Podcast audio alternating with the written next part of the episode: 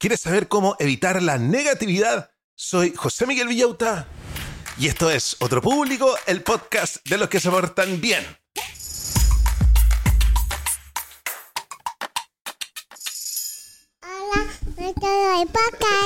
Hola a todos los del podcast, ¿cómo están brochachos? ¿Cómo están brochets? ¿Cómo está esta secta de la productividad? Acá estamos comenzando otro día viernes, día viernes en el que hablamos de cosas más relacionadas con el alma, para así poder conectarnos con nosotros mismos durante el fin de semana, hermano Sol, hermana Luna. Hoy día les traigo un libro espectacular. El libro se llama El ayuno de la negatividad. Miren qué cosa más entretenida. Vamos a aprender a cómo liberarnos de la negatividad. The Negativity Fast se llama este libro en inglés. Escrito por Anthony Lanarino, considerado como una de las 25 personas más influyentes en el mundo del marketing. También es un reconocido orador. Pongan atención y abróchense los cinturones porque esto es lo que vamos a aprender el día de hoy. ¿Cómo reducir la negatividad en las redes sociales y en la política? ¿Qué aportan la gratitud y las afirmaciones positivas en nuestra vida? ¿Por qué son importantes la empatía y la comprensión de los demás? ¿Cómo influye el ejercicio en la nutrición y en nuestra salud mental? ¿Y cuál es el impacto de los actos de bondad en nuestra felicidad? Muy bonito todo lo que vamos a aprender el día de hoy. Son cosas que nosotros hemos hablado en otros capítulos, pero hoy día vamos a ver desde otro punto de vista. ¿Qué nos irá a hacer Tilín el día de hoy? Pero antes quiero decirle a todos los patrones que está todo pasando con el coworking silencioso. Nos estamos juntando por Zoom todos los días desde las 8.20 de la mañana hasta las 5 de la tarde. Estamos trabajando todos juntos con el método Pomodoro. Y les vuelvo a decir que yo lo he logrado todo. Termino de hacer todas mis cosas como a las dos y media y después me quedan dos horas y media para avanzar en mis proyectos personales solo porque me organizo con el coworking también está teniendo el mismo efecto en la gente que entra a esta instancia. Y ahora es momento de que agradezcamos a los siguientes emprendimientos de los auditores del podcast. En esos momentos en que nuestro hijo no quiere comer, ¿qué creen que nos dirían si hablaran? Hasta que cumplí 10 meses mis padres me alimentaban bastante bien, pero de repente empezaron a ser insistentes con la comida. Después de que terminaba, me pedían una cucharada más y para verlos contentos la aceptaba, aunque después tuviera una sensación de pesadez. Ahora, la hora de comer se ha convertido en un suplicio y se me quita la poca hambre que tengo. La nutrición infantil es un aspecto crucial en el desarrollo de nuestros hijos. Sin embargo, es importante considerar no solo qué comen, sino también cómo lo hacen. Debemos observar las señales de nuestros hijos y hacer que la comida se convierta en un momento de encuentro y de placer. Jardín Infantil y Sala Cuna Casa Roble tiene matrículas abiertas e incluye toda la alimentación y materiales. Estamos en Gestrudis Echeñique 485 Barrio El Golf. Contáctanos en jardincasarroble.cl o en nuestro Instagram arroba jardincasarroble. Si quieres avisar en el podcast por una módica suma, comunícate conmigo a través de Instagram. Búscame como José Miguel Villauta.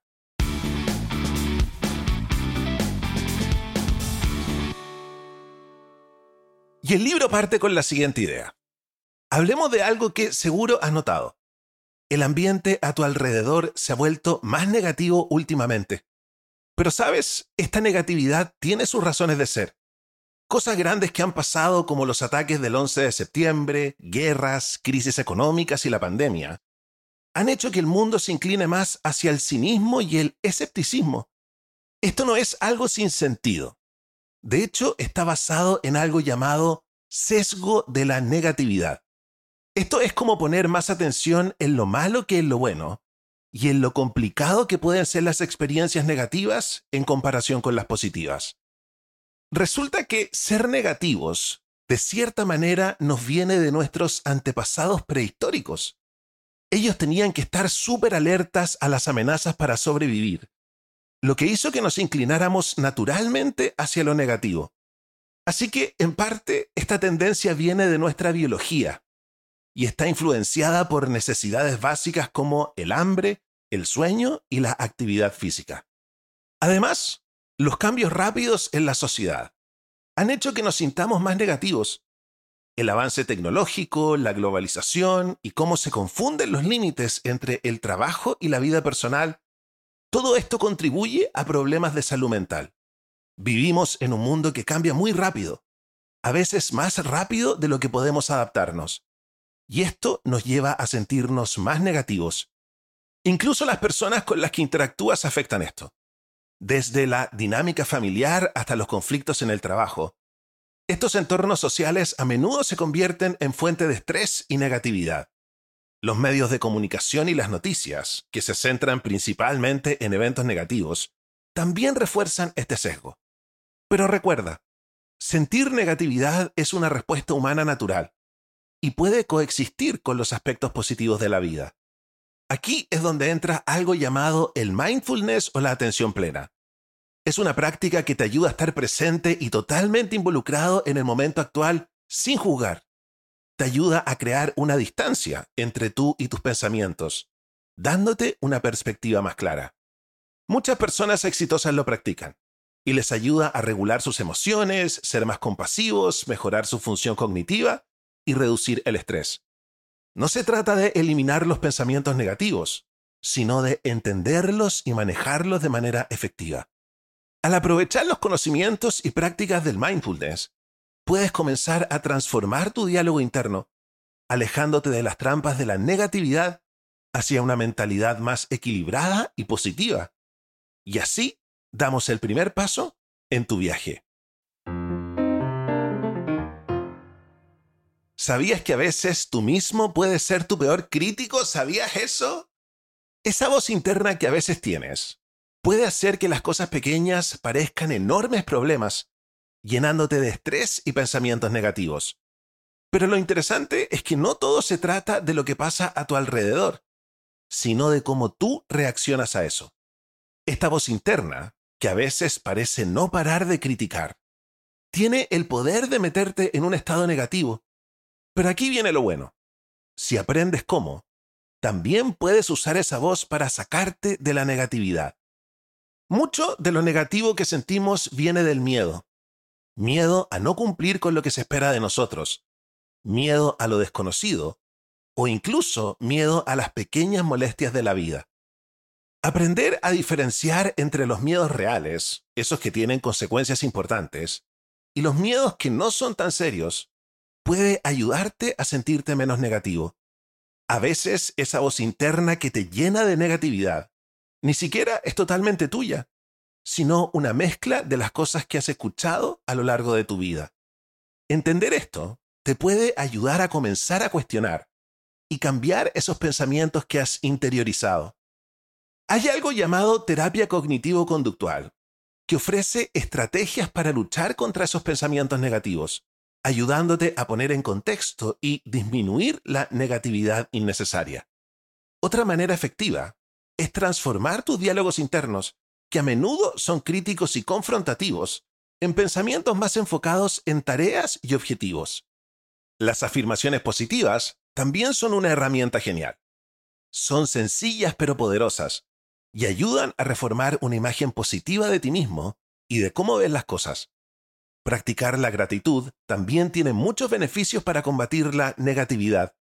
Darte cuenta y apreciar lo bueno de tu vida desde las relaciones hasta las pequeñas alegrías diarias, puede cambiar mucho tu perspectiva, reduciendo el impacto de esa tendencia hacia lo negativo. Entonces, para sacarte de esa negatividad, ¿qué tal si pruebas mantener un diario de gratitud, reflexionando sobre tus experiencias positivas? Estas acciones mejorarán tu ánimo y tu salud mental en general, y posiblemente también la calidad de tus relaciones.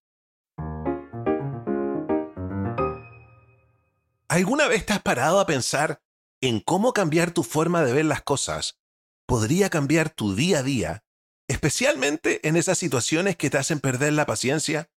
Vamos a hablar de eso, centrándonos en la empatía y los desafíos como herramienta para el cambio personal. Imagina esta situación. Es el inicio de un nuevo año y como muchos decides inscribirte en tu gimnasio local. Todo el mundo está súper motivado por sus propósitos de año nuevo, prometiéndose un año de cambios. Pero conforme pasan las semanas, el gimnasio se va vaciando y tú también vas menos. Esto muestra cómo a veces nos engañamos a nosotros mismos. Pensamos que estamos súper comprometidos con nuestros objetivos, pero luego nuestras acciones dicen lo contrario. Es como una tendencia que todos tenemos de sobreestimar nuestro compromiso. Ahora, piensa en otra situación en el tráfico. Te encuentras con un conductor lento y te molesta. Pero, ¿y si en vez de pensar que es un despistado, imaginas que va lento por preocupación ante algo que tú no ves? Ese cambio de perspectiva te desafía a reconsiderar tus juicios rápidos y a pensar en explicaciones más empáticas para las acciones de los demás.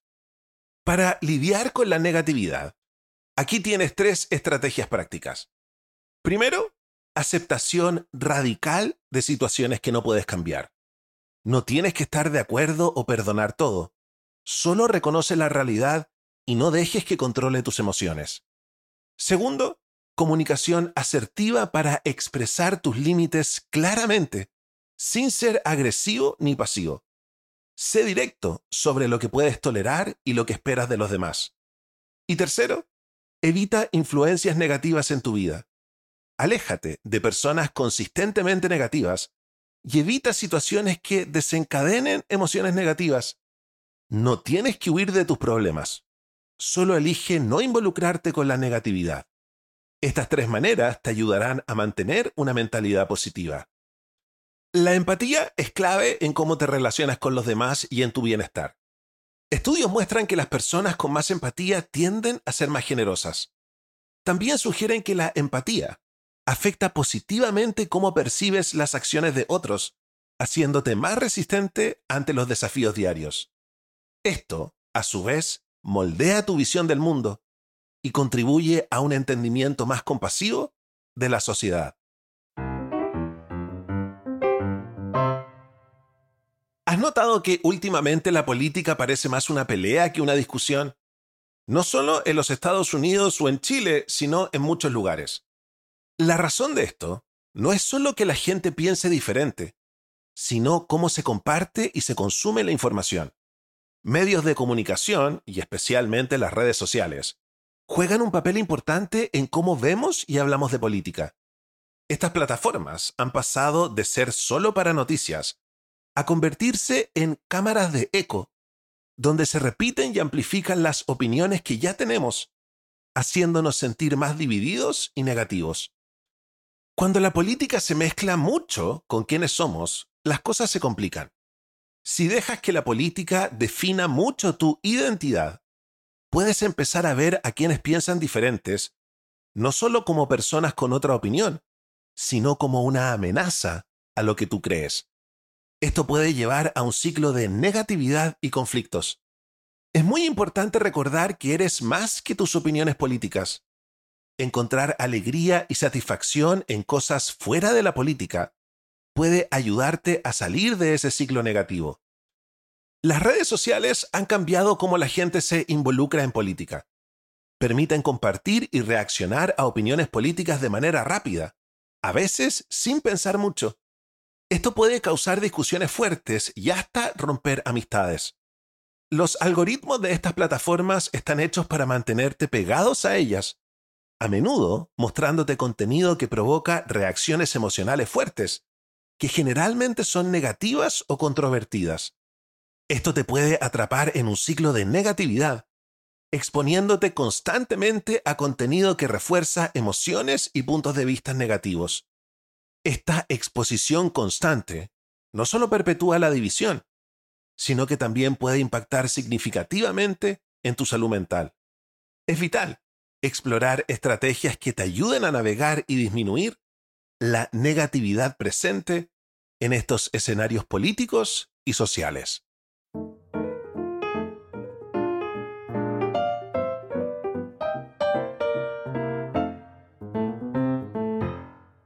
Y la última idea del libro es la siguiente. ¿Has escuchado sobre hacer un ayuno de negatividad? Es un viaje de transformación donde dejas de lado las cosas que te ponen de mal humor y las cambias por cosas que te hacen sentir bien. Es como un desafío para ser más positivo. Primero, la clave es saber qué cosas te hacen sentir mal. Quizás debas alejarte de discusiones políticas si te estresan o limitar las noticias que te hacen sentir frustrado. Es como darte un descanso de las cosas que te bajan el ánimo. Luego, hacer ejercicio es súper importante. Correr o levantar pesas no solo es bueno para tu cuerpo, sino que también te hace sentir mejor emocionalmente porque libera endorfinas, las hormonas de la felicidad. Igualmente, comer bien y tomar suficiente agua te ayuda a sentirte mejor física y emocionalmente. Practicar respiración consciente también es una gran idea. Consiste en enfocarte en tu respiración y eso te puede ayudar a calmarte cuando te sientes estresado. Durante este ayuno, pasa tiempo con gente que te suba el ánimo. Hablar con amigos positivos puede cambiar tu forma de ver las cosas. Trata de evitar a las personas que siempre se quejan o son pesimistas. Además, incluir música alegre en tu día y reír mucho también ayuda. La música te puede levantar el ánimo y la risa es una forma genial de relajarte. Hacer cosas buenas por los demás también puede hacerte sentir bien.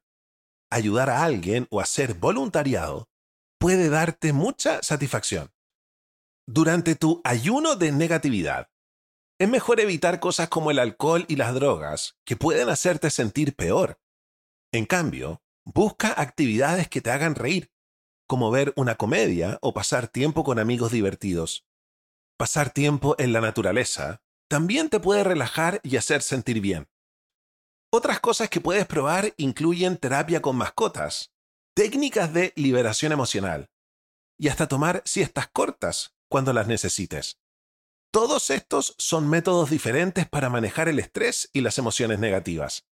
Recuerda, está bien sentirse mal de vez en cuando, todos lo hacemos. La idea del ayuno de negatividad no es nunca sentirse mal, sino reducir cuánto y qué tan fuerte te sientes mal, para tener una vida más equilibrada y positiva. Y si te encuentras volviendo a la negatividad, solo guíate de vuelta sin juzgarte. Lo importante es seguir intentándolo y comprometerte a ser más positivo.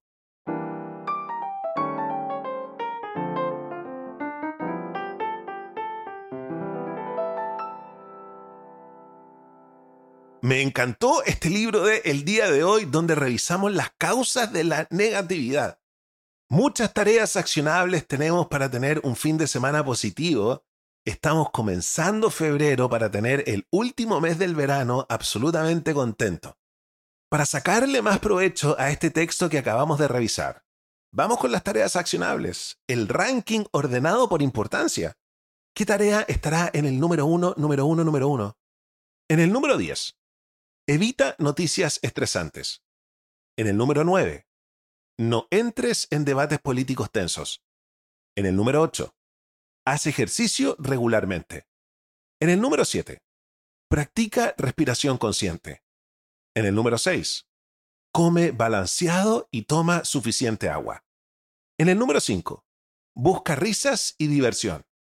En el número 4, escribe un diario de gratitud. En el número 3, usa afirmaciones positivas.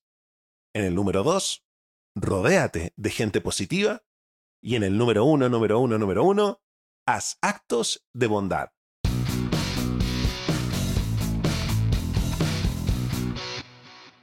Y eso fue todo por hoy. Espero que te haya gustado este podcast. Si te llama la atención lo que este podcast está haciendo, te agradecería un montón si apoyas el proyecto. Mega gracias a los patrones de Patreon. Los patrones son personas que me dan 3 dólares al mes automáticamente lo que me ayuda a crecer y a planear. Para ser patrón, chequea los enlaces que están en la descripción del podcast y en mis redes sociales. Te quiero contar los beneficios que tienen los patrones. Los patrones de 3 dólares tienen capítulos extras los sábados y los domingos. Además, tienen acceso a nuestro coworking silencioso y a nuestro Discord. Los patrones de 9 dólares tienen un Zoom los días viernes, un Zoom grupal donde hablamos sobre cómo sacar adelante un proyecto imposible. Y si tienes mucho, mucho dinero, puedes hacerte patrón por 25 dólares. Ahí tenemos un Zoom mensual, tú y yo los dos solos, donde hablamos de lo que se te dé la gana. Esta comunidad de patrones es una comunidad de gente muy entretenida, fanática de la productividad, del desarrollo personal y profesional. Yo los quiero mucho y lo paso chancho con ellos. Gracias por escuchar. Cuídense y hasta el próximo capítulo. Chao, chao.